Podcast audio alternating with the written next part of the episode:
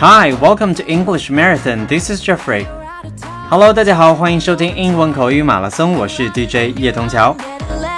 您现在正在收听的是每周一周三、周五更新的英文口语马拉松。那之前呢，我们的节目有停播一段时间，也感谢各位朋友在这段期间，哎，耐心的等候。也有不少朋友跟我发信息说，Jeffrey，我们的节目还会更新吗？当然，So today I am back。那接下来在每周一周三、周五，我们的节目会定期的更新。OK，hope you can still enjoy my show。那么中国人有句俗语叫做“出门靠朋友”，或者说多一个朋友就多一条路了。那 Jeffrey 呢，也希望和正在收听节目的大家成为好朋友。Well，那今天要和大家分享的呢，就是和我们中文朋友相关的词了。一说到朋友，大家可能会想到 friend 这个词，但是美国人还有一些比较口语化的说法。一个很普遍的字就是 buddy，b u d d y，buddy。buddy 这个字呢，在军队里面是特别普遍了。那平时呢，民用也是非常多的。Buddy 这个词啊，大家可不要小看它，觉得是不是应该是最近才兴起的词呢？那其实 buddy 这个词已经有一百五十年的历史了，a hundred and fifty years old，OK，比应该是比听。节目的你和我都要年纪大很多了。那它的原型是来自于 brother，b r o t h e r 这个字，因此呢 ，buddy 这个词就可以说是指的是和你的亲兄弟一样的亲。Alright，比如说我们刚刚最近结束的这个七十周年的阅兵仪式啊，那相信对大部分的军人来说，他们都会有这样一个感觉。What sticks most in my mind is all the good buddies I saw killed there. I'll remember their faces as long as I live, because they were like brothers to me. Okay, let's listen to it one more time. What sticks most in my mind is all good buddies I saw killed there. I remember their faces as long as I live because they were like brothers to me.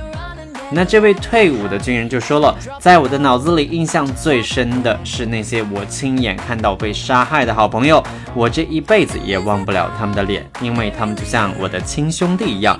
So let's hope there's no war anymore. OK，希望不要再有更多的战争了。在听节目的女生朋友会想，那 Jeffrey 那 buddy 这个词听起来好男性化，而且都跟军人相关，那女生可以用吗？那其实这样的 buddy 这个词呀，它本身是不分男女的。那下面我们就来看一个男生再说他的一位要好的女性朋友，相信大家身边啊应该也有不少这样的。我们说，先听句子好了。Sally and I don't have any romantic interest in each other. We're just good buddies who come from the same town and enjoy having a cup of coffee and talking about people we both know. 所以他们说到了，我和 Sally 呢都没有谈情说爱的意思了，我们都是同乡，也是好朋友，喜欢在一起喝一杯咖啡， 谈谈大家认识的人而已。相信大家身边也会有这样一些好朋友，在外人看来，你们俩走得特别的近呢，就好像男女朋友的关系啦。Okay, anyway, let's listen to one more time. Sally and I don't have any romantic interest in each other. We're just good buddies who come from the same town and enjoy having a cup of coffee and talking about people we both know. 那提到这个 buddy 这个词，大家身边应该也会有很多要好的朋友。那 Jeffrey hope you can text me. What do you do with your best buddies? OK，那大家和自己的好朋友都会做一些什么样的事情呢？平时？那今天其实还要和大家分享另外一个表示好朋友 best friend 的词，那就是 sidekick，s i d e k i c k，sidekick，sidekick 指的是那些非常忠实的朋友，每当你需要他们的时候，他们总会在你的身边帮忙的。 我们说这样的朋友可能不需要多，有一两个，这一辈子就应该是非常的幸福和幸运的了。OK，so when I say sidekick，who comes into your mind？那大家会想到谁呢？Anyway, let's listen to one example here. I'm really looking forward to the 10th reunion of the class of 1983. For one thing, it's a chance to see old sidekicks Billy Bob. We roomed together, we played side by side on the football team.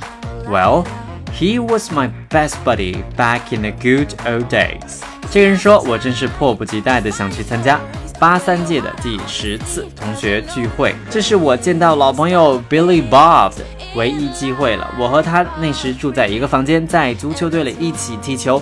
他当年真是我最要好的朋友。Okay, let's listen to it one more time. I'm really looking forward to the 10th reunion of the class of 1983. For one thing, it's the chance to see my old sidekick Billy Bob. We roomed together, played side by side on the football team. Well, he was my best buddy back in the good old days. 如果你的 sidekick 现在不在你的身边，那当我提到这个话题，大家应该是会非常想念自己最要好的那位朋友了。那 Jeffrey 呢，也非常希望和在听节目的很多朋友成为 maybe study buddies 学习的这个好朋友，也可以是哎生活当中的好朋友。Anyway, thank you for listening. That's all for today. 那今天的节目就到此为止。我们再来一起复习一下，今天讲了哪两个词呢？第一个是表示好朋友的 buddy，OK？、Okay? 无论是男生女生都可以说 buddy。So who is your buddy? And number two，第二个表示好朋友的词叫做 sidekick，S I D E K I C K，sidekick 表示的是 非常忠实的朋友，每当你需要的时候，他们总会在你的身边帮忙。Alright, thank you for listening. This is Jeffrey from English Marathon, and I will see you on Wednesday. Bye bye.